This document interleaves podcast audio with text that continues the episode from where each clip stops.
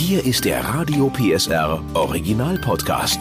Familienfuchs, der Erziehungspodcast mit Henriette Fee Grützner und Familientherapeut und Erziehungscoach Andi Weinert. Heute Alter, Hals, Mapp, Kinder und Schimpfwörter.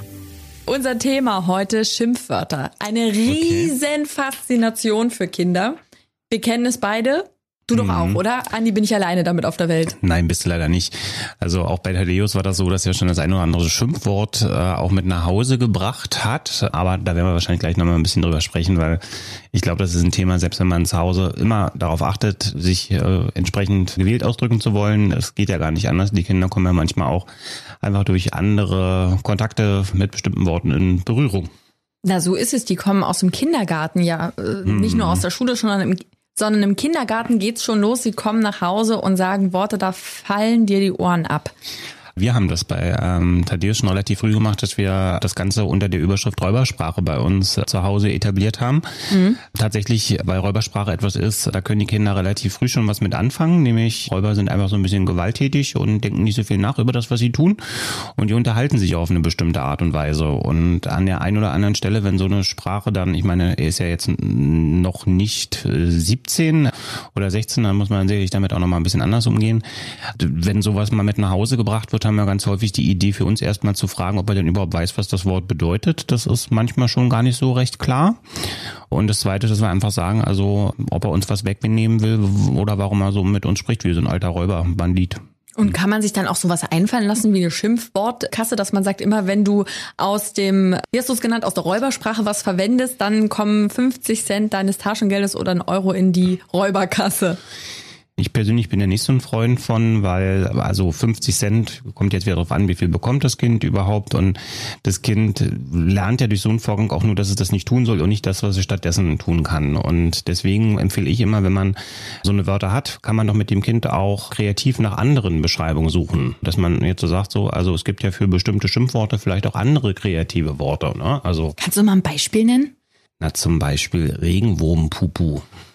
Das Schimpfwort dahinter muss ich glaube ich jetzt nicht nochmal sagen, oder? Nee, das sagt uns jetzt, das, pass mal auf, das sagt uns jetzt die Annabelle. Ich hab, sie hat sich riesig gefreut, als ich sie Folgendes gefragt habe.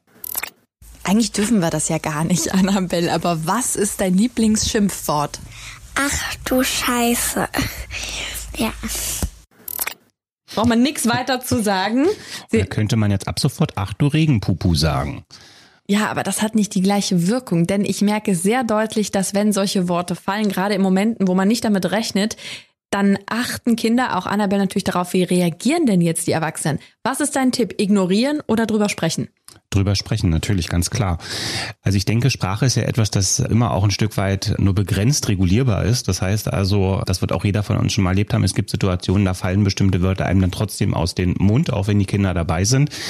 Da ist einfach wichtig zu sagen ähm, und dem Kind zu erklären, es gibt manchmal Kontexte, in denen passiert es einfach, aber alleine dadurch, dass wenn man dem Kind dann vorliegt, hm, das habe ich jetzt gerade gesagt, aber das hätte ich nicht tun dürfen, merkt ein Kind, okay, das ist nicht der Standard, wie man sich unterhalten sollte. Ich habe ein Beispiel dafür. ja.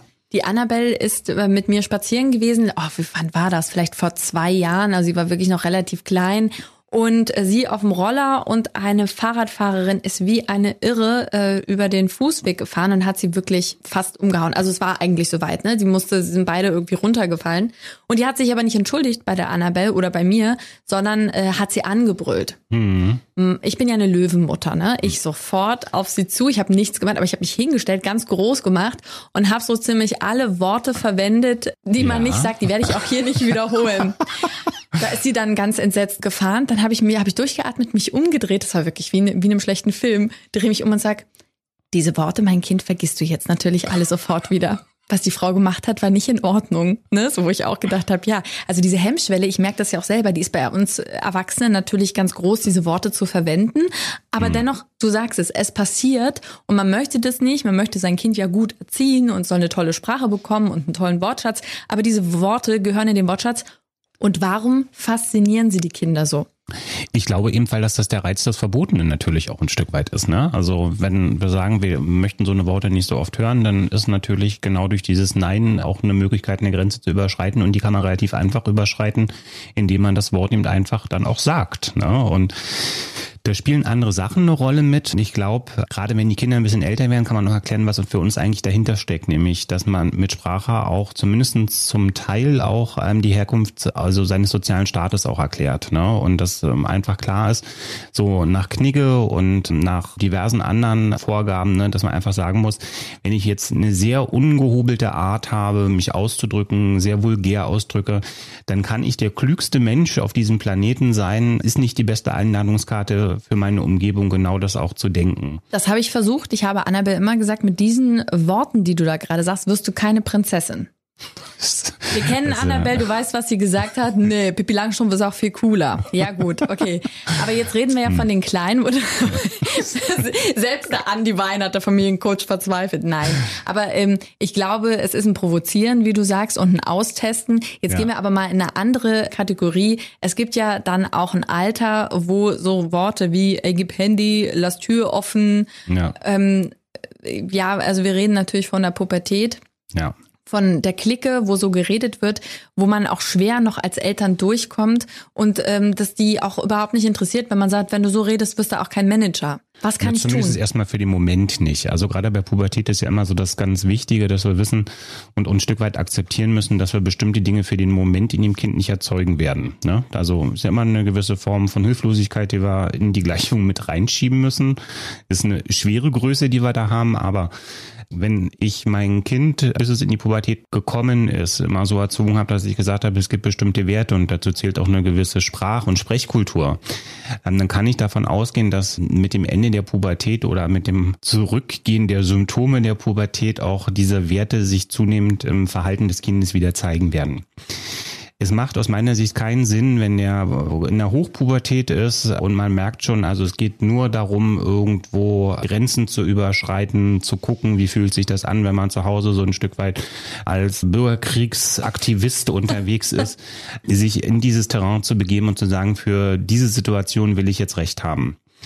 Ich weiß, gerade wenn man noch Kinder hat, die eben nicht in der Pubertät sind und man hat diesen normalen Erziehungsauftrag auch weiter, wo man sagt, da funktionieren auch bestimmte Dinge und ich will auch nicht, dass das zu Hause so vorgelebt wird, dass das immer mit besonderen Konflikten verbunden ist. Weil auf der einen Seite will ich nicht, dass die jüngeren Kinder das jetzt genau. vorgelebt bekommen, auf der anderen Seite habe ich aber auch den Auftrag irgendwie, den, dass ich merke, ich krieg jetzt sozusagen den, ich, ich krieg das Ruder nicht rumgerissen, ich werde den Jugendlichen nicht dahin bekommen, dass der jetzt sagt, ja stimmt, jetzt hast du mir 10, 15 Jahre meines Lebens erklärt, dass ich mich auf eine bestimmte Sprache, auf eine bestimmte Form auch ausdrücken soll und jetzt werde ich das auch wieder tun. Aber zu Hause kann ich doch drauf ähm, bestehen, dass ich sage, du kannst ne, mit deinen Kumpels, aber wenn du zu Hause bist, freue ich mich, wenn du so redest, wie wir immer hier reden.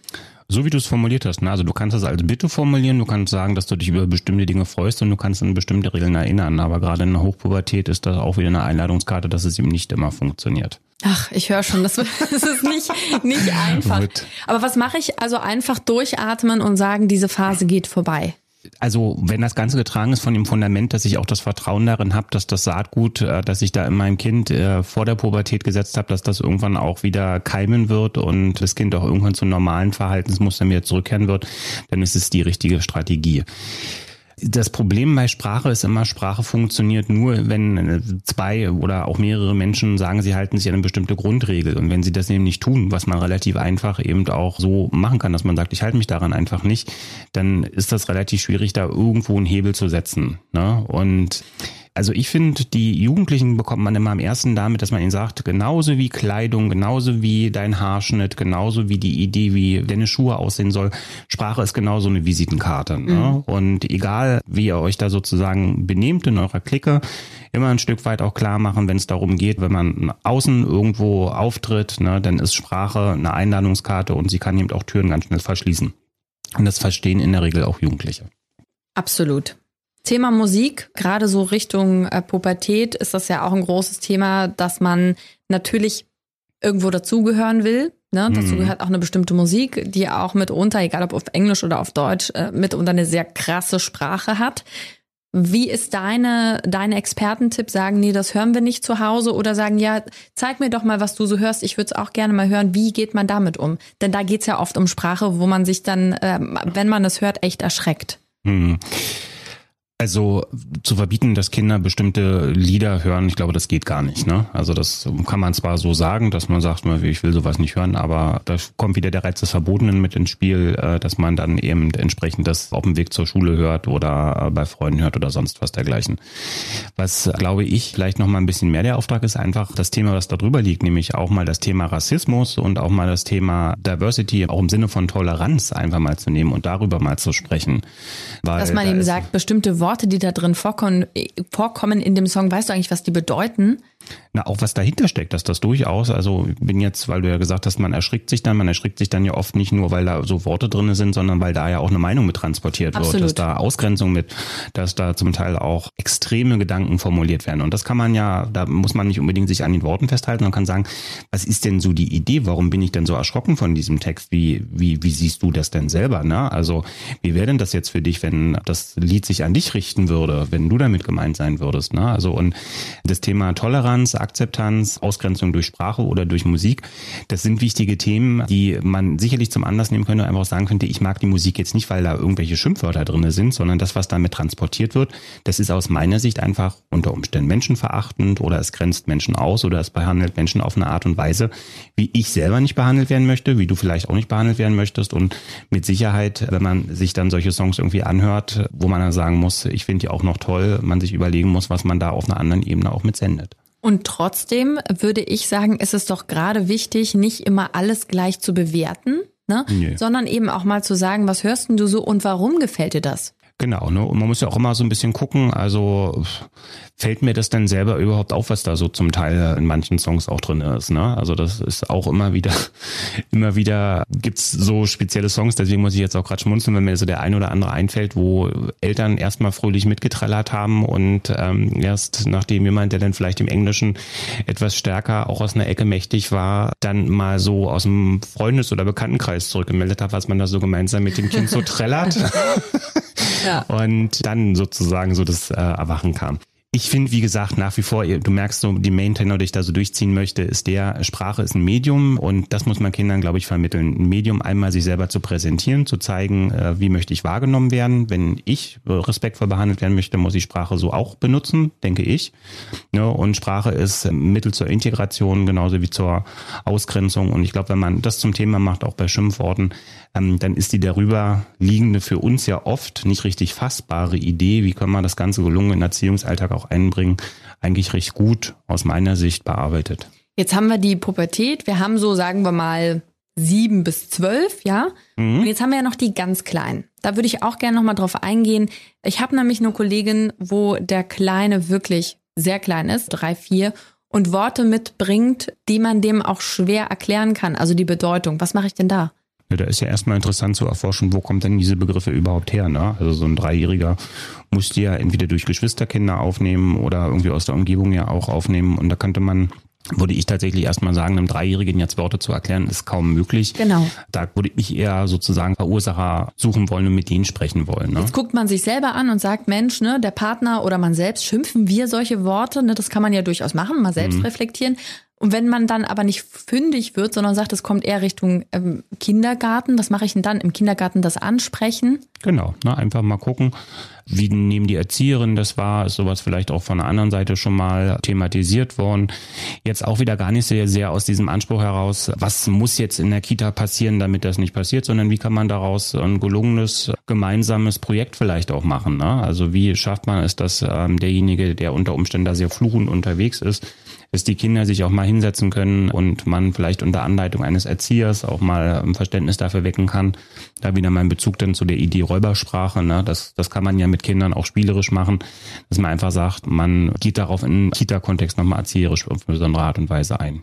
Also wir halten ganz klar fest, der Irrglaube wird jetzt gerade von dir platt gemacht, nämlich einfach überhören und ignorieren, sondern ansprechen in den verschiedensten Arten und Formen, je nach Alter. Und was würdest du noch sagen? Was ist noch ein Tipp?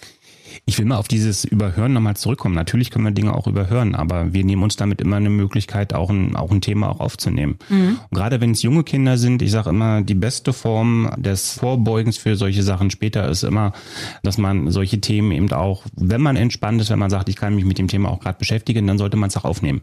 Oder man könnte, was man auch machen könnte, sagen könnte, wenn ihr, es gibt ja so die Phase, ne, kleineres Kind und sagt dieses Wort immer wieder, weil es provozieren will, dass man dann auch einfach sagt, ich rede nicht mit jemandem, der so spricht. Genau.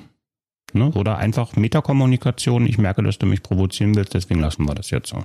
Punkt. Dann lassen wir das Thema jetzt auch für heute und machen einen Punkt. Dankeschön, Andi. Okay, ich freue mich. Ne? Bis dann.